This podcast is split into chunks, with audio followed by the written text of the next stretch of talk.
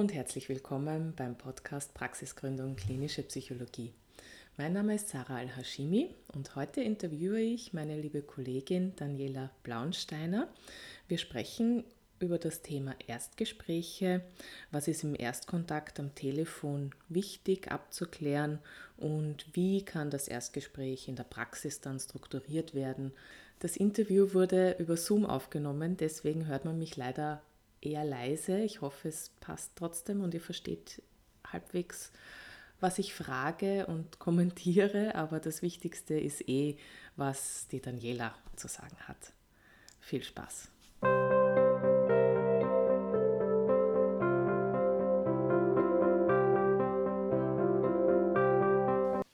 Hallo, liebe Daniela. Es freut mich. Hallo, Sarah. es freut mich, dass du dich bereit erklärt hast für ein Interview ähm, zum Thema Erstgespräch. Und äh, möchtest du dich kurz vorstellen? Ja, gerne. Äh, mein Name ist Daniela Blaunsteiner. Ich bin klinische und Gesundheitspsychologin, habe studiert an der Universität Wien und habe dann viele Jahre im Suchtbereich gearbeitet und bin seit 2012 auch in einer Praxis tätig, sowohl in Wien als auch in Tulln. Und jetzt im Moment arbeite ich gerade an der Klinik Floridsdorf. Also du bist in zwei Praxisgemeinschaften oder wie machst du das? Ja, das in Wien ist eine Praxisgemeinschaft. Da sind mehrere Psychologen und in Tulln bin ich ähm, in einer Arztpraxis eingemietet.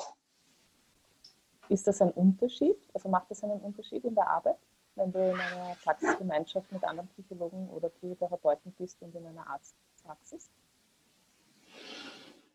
Also es macht insofern einen Unterschied, dass ähm, in Wien, wo ich in der Praxisgemeinschaft bin, ist immer auch eine zweite Kollegin da, mit der man sich dann in den Pausen austauschen kann in der Arztpraxis arbeitest du dann eher fürs, für dich, also da werden die Patienten zugewiesen und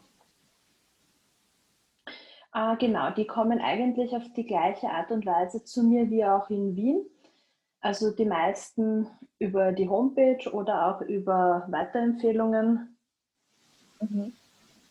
Ähm, ja, wie kommen denn die Patienten zu dir? Also wie ist denn der Erstkontakt, wie erlebst du die und über welche Kanäle kommen die?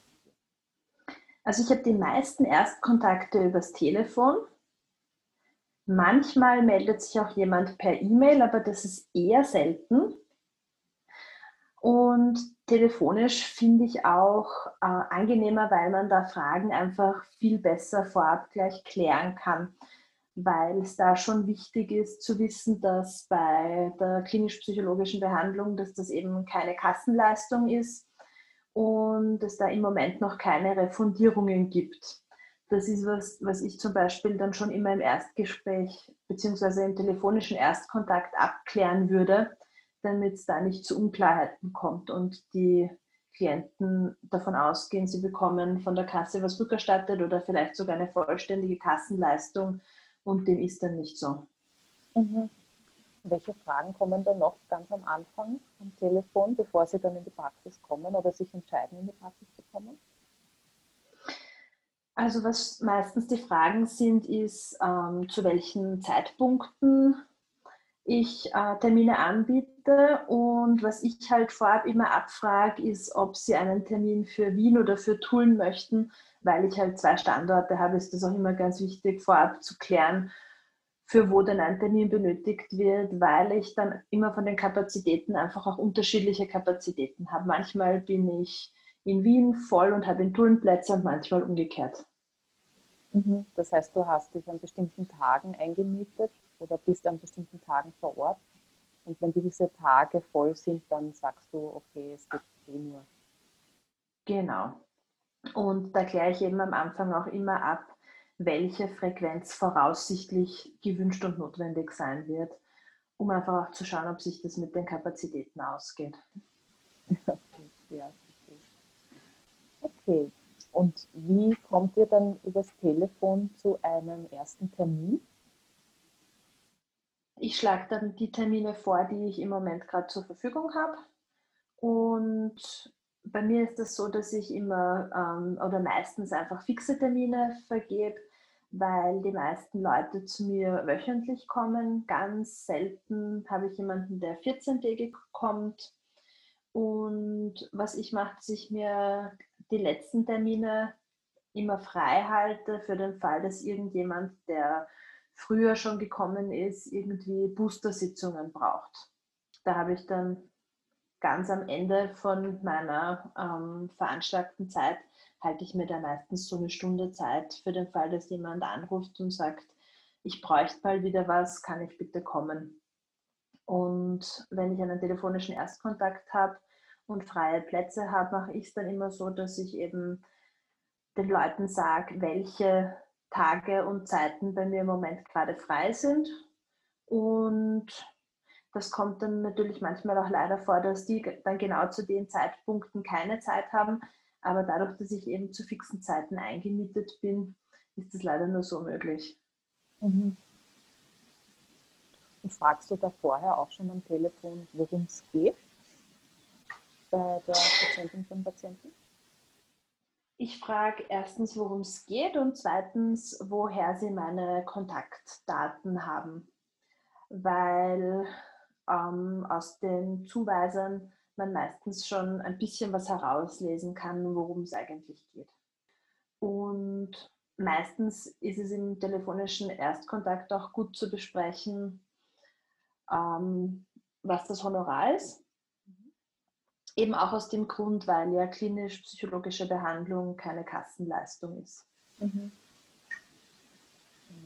Gibt es da noch andere Informationen, die du von von den Patientinnen abfragst am Telefon oder die, die wissen wollen, bevor du quasi eben in die Praxis kommst? Ähm, nein, telefonisch sind das dann eigentlich schon alle Informationen. Okay. Also Frequenz, Standort, Honorar, der Hinweis, dass es nicht über die Kasse abgerechnet wird und grob, worum es geht und, und von wem Sie den Kontakt bekommen haben. Genau. Gut, und dann sind Sie bei dir in der Praxis. Wie, wie gehst du da vor mit im, im ersten persönlichen Kontakt? Genau, was im Erstgespräch ganz wichtig ist, nicht zu vergessen, aber das mache ich meistens erst am Schluss, ist die Rahmenbedingungen zu klären im Sinn von Datenschutz und Verschwiegenheitspflicht. Das ist ganz wichtig, dass man das im Erstgespräch nicht vergisst. Für den Datenschutz habe ich da auch ein eigenes Formular, das ich dann gleich unterschreiben lasse, weil wir ja dokumentationsverpflichtend sind. Und es eben wichtig ist, das gleich im Erstgespräch zu sagen, dass wir Aufzeichnungen führen müssen und die auch eine Zeit lang aufbewahren müssen.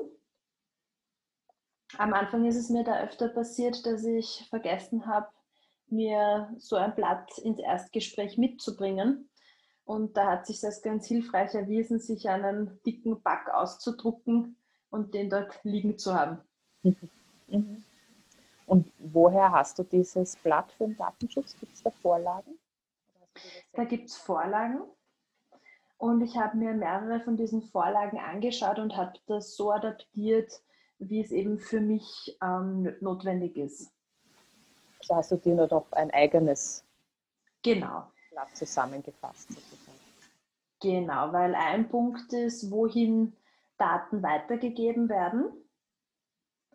Und das ist eben unterschiedlich, je nachdem. Also wenn man nicht nur klinischer Psychologe, sondern auch Psychotherapeut ist, dann muss man zum Beispiel Daten möglicherweise an die Krankenkasse weitergeben.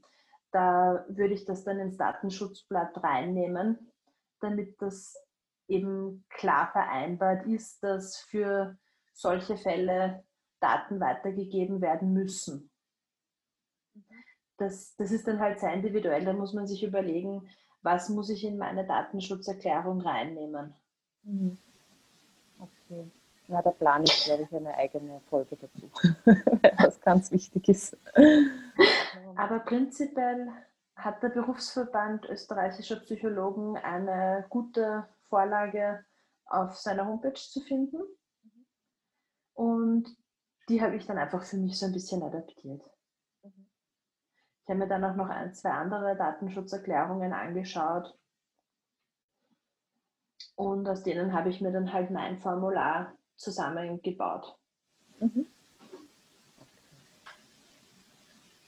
Und gut, das kommt zum Schluss, hast du gesagt. Wie beginnst du ein Erstgespräch? Also beginnen beginne ich das Erstgespräch immer so, dass ich möglichst frei das Anliegen schildern lasse. Es ist nämlich schon so, dass die Anliegen oft recht unterschiedlich sind. Also nur weil jemand äh, mit einer gewissen Zuweisung kommt, heißt das jetzt auch nicht gleich, dass das automatisch das wichtigste Anliegen ist. Mhm. Ich sehe das schon so, dass wir so ein bisschen auftragsbezogen arbeiten.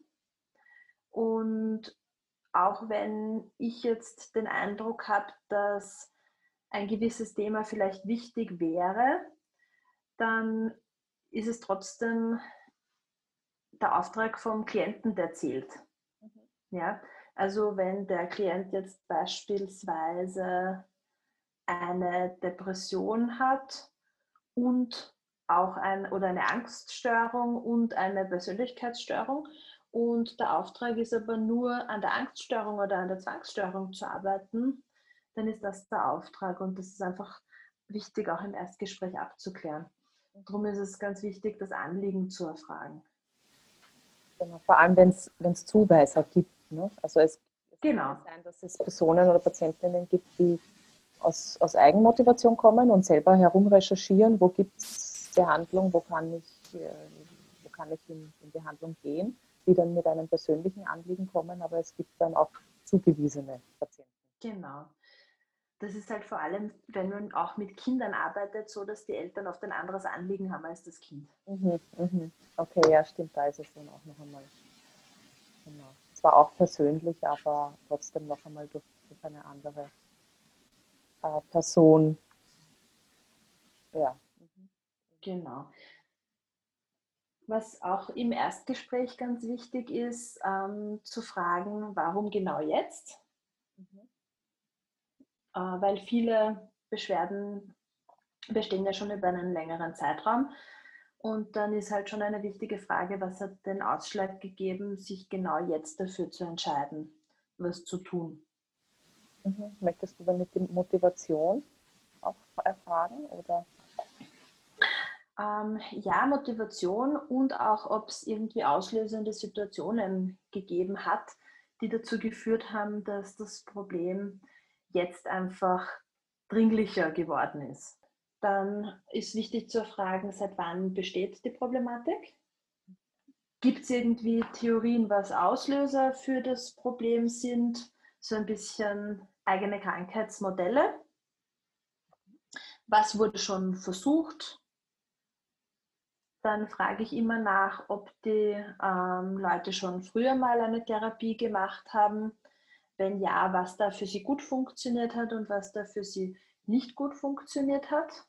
Mhm. Weil ich finde es einfach immer hilfreich, einfach schon daraus zu lernen, weil die Leute dann schon recht klare Vorstellungen davon haben, was hilft mir gut, was hilft mir nicht gut.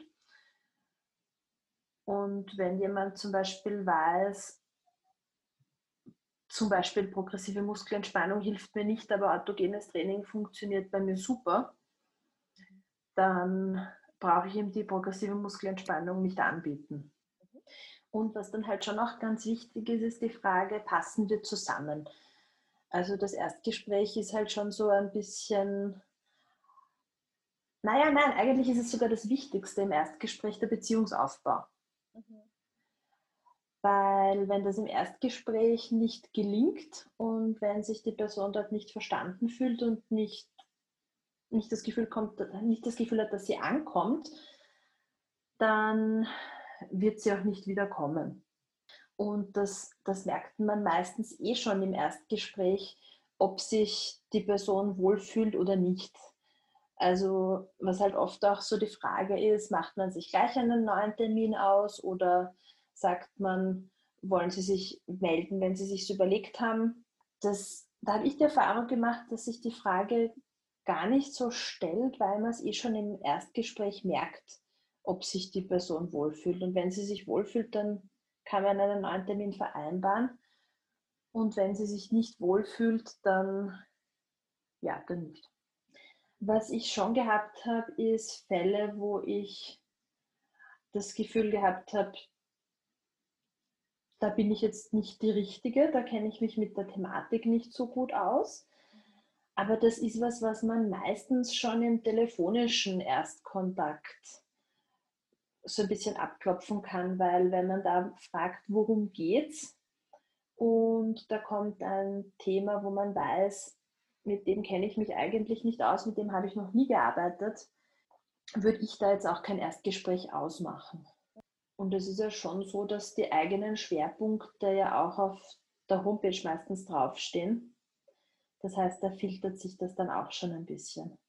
Und wenn man wirklich erst im Erstgespräch draufkommt, für die Thematik bin ich jetzt nicht geeignet, entweder weil ich da keine Erfahrung damit habe oder weil die Themen für mich selber vielleicht auch ein Thema sein könnten, dann ist es immer ganz gut, eine Liste von Kolleginnen und Kollegen zu haben, an die man auch weiter verweisen kann. Und da hast du dann die ersten Fragen gestellt. Beziehungsaufbau, gut, dann hast, hat man schon das Gefühl, ob es passt oder nicht. Und ähm, was, was kommen noch andere Fragen dazu für dich? Oder? Ähm, was die Klienten oft fragen, ist die berühmte Frage, wie lange wird es dauern? Mhm. Äh, das ist eine Frage, die schwer zu beantworten ist, finde ich, weil sich aus dem ersten Anliegen dann oft weitere Anliegen ergeben. Und dann dauert es oft doch länger, als man am Anfang angenommen hat. Das ist was, das würde ich auch im, im Erstgespräch durchaus dann ansprechen und sagen, wenn wir jetzt nur die Ängste bearbeiten, dann wird es voraussichtlich so zu lange dauern. Es kann aber durchaus sein, dass sich im Prozess noch weitere Themen ergeben. Und wenn wir an denen dann auch arbeiten wollen, dann kann es durchaus auch länger dauern. Therapiedauer mal eingrenzen mit dem Anliegen, womit sie kommen, aber trotzdem darauf hinweisen, wenn andere Anliegen kommen, dann kann es nicht sein. Genau. Was auch im Erstgespräch wichtig ist abzuklären, sind die Erreichbarkeiten. Mhm. Das ist was sehr Individuelles. Manche ähm, Psychologen sind praktisch rund um die Uhr telefonisch erreichbar. Andere sind das nicht. Das ist beides in Ordnung. Man muss es nur mitteilen, wie man das selbst handhabt und wann man erreichbar ist und ungefähr in welchem Zeitraum mit einem Rückruf gerechnet werden kann. Was neben der Erreichbarkeit auch wichtig ist abzuklären, sind die Absagemodalitäten. Die Absagemodalitäten, das ist was, das kann man entweder auf die Datenschutzerklärung dazu nehmen, einfach damit halt bekannt ist, dass das erwähnt wurde und wie das vereinbart wurde. Und man kann sich dabei auch ein extra Formular mit so Rahmenbedingungen aufsetzen, was man sich dann auch zusätzlich noch unterschreiben lässt. Mhm. Rahmenbedingungen, was könnte da enthalten sein? Bei der psychologischen Behandlung werden die Rahmenbedingungen großteils eh nur die Absagemodalitäten und möglicherweise will man auch die Erreichbarkeiten gleich auf einem Formular festhalten. Wenn man auch psychotherapeutisch arbeitet, sind dann eben auch noch andere Rahmenbedingungen dabei, wie welche ähm, Stundenfrequenz wird von der Krankenkasse übernommen, wie viele Stunden werden maximal übernommen, das steht dann auch alles da drauf. Aber jetzt rein für die klinisch-psychologische Behandlung sind die wichtigsten zwei Dinge wahrscheinlich die Absagemodalitäten und die Erreichbarkeiten. Die Honorarverrechnung schreibe ich da eigentlich nicht drauf, weil ich das ganz individuell mache, je nachdem, ob es den Leuten lieber ist, ähm, zu überweisen oder bar zu bezahlen. Also das schreibe ich da jetzt nicht drauf, weil ich da ganz drauf eingehe, wie das den Leuten lieber ist. Und da habe ich, das habe ich eigentlich auch immer so wellenweise, dass es manchmal den Leuten lieber ist, bar zu bezahlen und manchmal überweisen sie dann lieber. Was ich nicht habe, ist eine Bankomatkasse, das habe ich nicht. Wenn man Barzahlungen auch nimmt, aber da könntest du dann auch einen eigenen Podcast drüber machen, ist es wichtig, sich ähm, entweder eine Registrierkasse zu nehmen oder wenn man eine bestimmte Summe nicht überschreitet, kann man es auch mit einem Kassabuch machen. Das ist auch ganz wichtig, an das zu denken. Und besprichst du dann auch schon im Erstgespräch nach den Anliegen und Vorerfahrungen und Therapiedauer, welche Methoden du anwenden möchtest oder wie du, welche, ja, welche Methode du vorschlägst für die Anliegen? Das mache ich normalerweise nicht, das ist aber eine gute Idee. Ich bin bei den Methoden so, dass ich da recht unterschiedlich arbeite, je nachdem, wie ich das Gefühl habe, dass es für die Person am besten passt. Und man lernt sie ja auch erst im Prozess besser kennen. Ja? Und das ist dann auch einfach oft später erst leichter einzuschätzen, was könnte für die Person passen und was könnte für die Person passen. Aber man kann natürlich im Erstgespräch schon nachfragen, ob sie da schon gewisse Wünsche und Anliegen haben. Also ich habe ja zum Beispiel eine Zusatzausbildung in klinischer Hypnose gemacht und da gibt es dann natürlich Leute, die dezidiert deswegen anrufen. Und dann ist es natürlich schon klar, welche Methode angewendet wird und das wird dann natürlich schon im Erstgespräch vereinbart. Oder auch bei, wenn es um Angsterkrankungen geht, da ja natürlich, da ist es wichtig, mit den äh, Leuten schon im Vorfeld darüber zu sprechen, dass bei der klinisch-psychologischen Behandlung ein ganz ein wichtiger Ansatz die Konfrontation ist. Und wenn jemand das gar nicht will, dann ist es dann möglicherweise nicht die richtige Behandlungsform. Was so ein bisschen mit den Anliegen verknüpft ist, sind die Therapieziele. Mhm.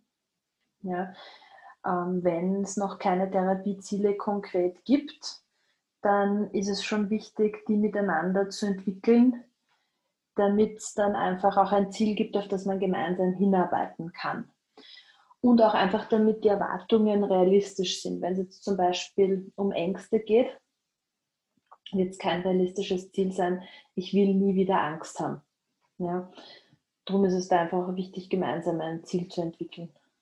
Aber meistens ist es im Erstgespräch so, dass von der Redeverteilung, puh, wenn ich es jetzt in Prozenten ausdrücken müsste, die Klienten wahrscheinlich 80 Prozent sprechen, weil ja im Erstgespräch doch auch ähm, aus den persönlichen Hintergründen viel besprochen wird, möglicherweise auch schon was aus der Biografie erfragt wird. Und hast du da Leitfäden, mit denen du ins Erstgespräch gehst? Und, oder hattest du mal welche und arbeitest jetzt schon aus Erfahrung? Was, was wären das so deine Tipps?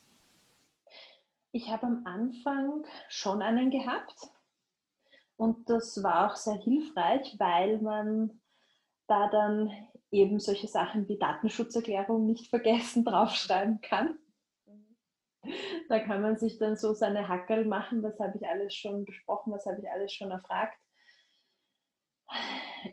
irgendwann hört man dann aus meiner Erfahrung auf zu verwenden, aber am Anfang ist das sicher sehr hilfreich.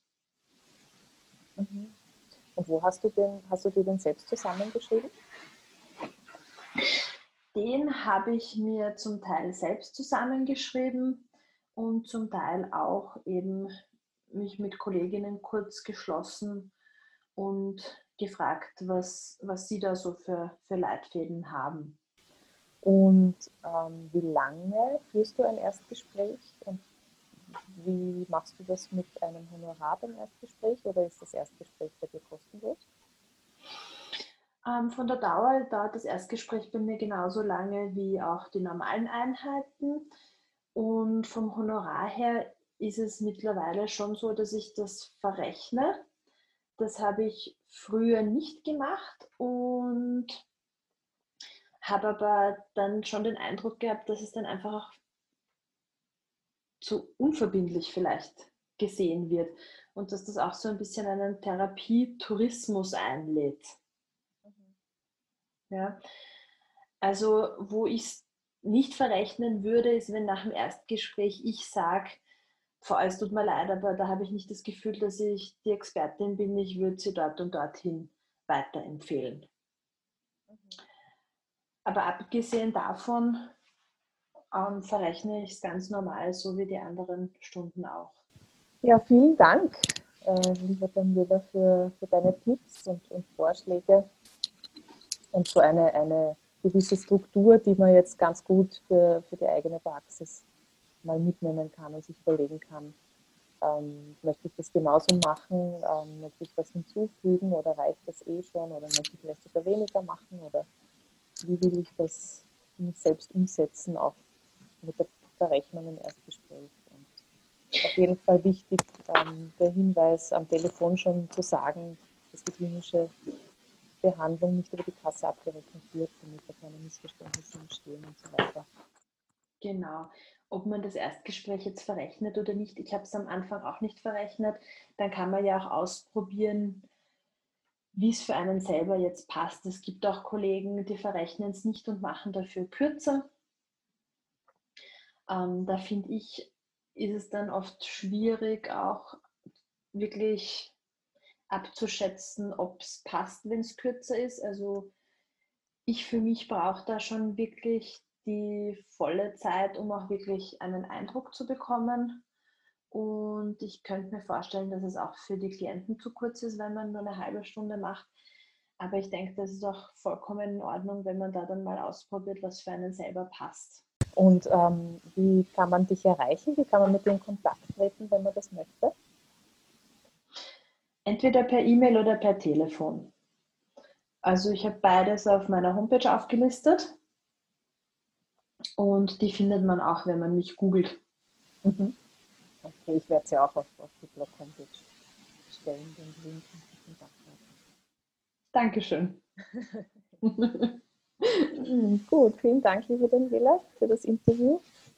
War sehr auch Danke dir auch. Hilfreich.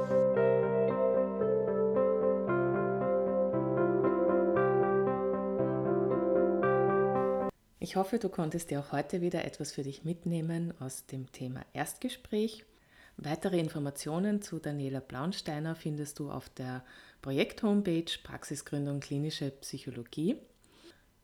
Und natürlich freue ich mich, dich auch in der Facebook-Gruppe Praxisgründung klinische Psychologie zu sehen, zu lesen, äh, Feedback von dir zu hören, auch Input, Fragen und Anregungen für weitere Folgen für den Podcast. Ich freue mich auf dich. Alles Liebe, deine Sarah.